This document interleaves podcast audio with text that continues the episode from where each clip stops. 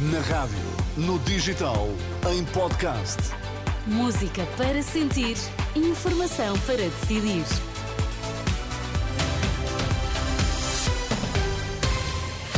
Vamos às notícias. Bom dia, Sérgio Costa. Bom dia, Teresa. O que é que temos em destaque? Fim do segundo ciclo de escolaridade no uh, básico. Diretores de escolas aplaudem uh, proposta. Emmanuel uh, Macron alerta para a necessidade de mobilizar tropas. Análise nesta edição das 10. Vamos lá então à edição das 10 com Sérgio Costa. Mais de duas dezenas de médicos do Hospital de Cascais entregaram declarações de escusa de responsabilidade e está mais um sinal de problemas no SNS. Em causa está o que dizem ser a falta de condições para a prestação de cuidados adequados a doentes do foro neurológico.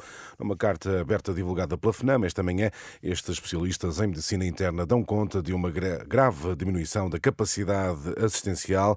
Dizem não haver condições para internamento em neurologia, nem assegurar consulta ou atendimento no serviço de urgência a estes doentes do Hospital de Cascais. Ainda no setor da saúde, mais de 100 milhões de resultados de exames médicos foram já disponibilizados e consultados na aplicação para telemóvel e no portal SNS 24. Os dados são revelados pelos serviços partilhados do Ministério da Saúde, que indica ainda que desde o lançamento em maio de 2022, a rede de prestadores que comunicam os resultados através destes canais também tem aumentado, contando atualmente com 900 laboratórios convencionados. Diretores de escolas públicas aprovam o fim do atual segundo ciclo em reação ao relatório sobre o estado da educação, hoje divulgado. No documento, o Conselho Nacional de Educação defende a medida para evitar transições significativas para os alunos.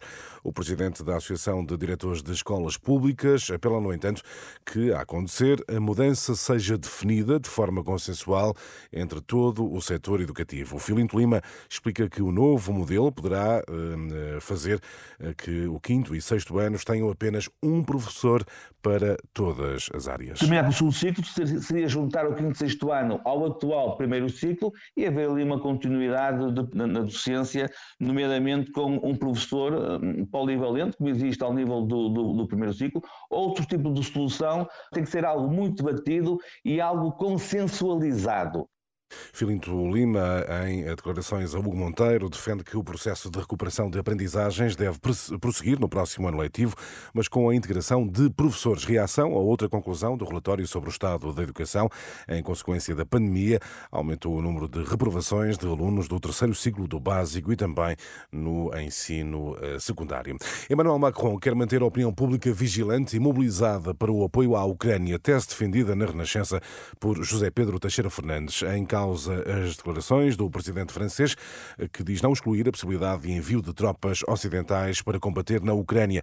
Questionado sobre o alcance destas afirmações, o professor universitário e especialista em política internacional considera que o tom do presidente francês procura contrariar o esmorecimento das opiniões públicas sobre o apoio a Kiev. Esse discurso é feito no sentido de mostrar, primeiro, a opinião pública europeia. O cidadão pode até já nem estar muito preocupado com a Ucrânia ou fatigado com a situação e tendendo a esquecê-la.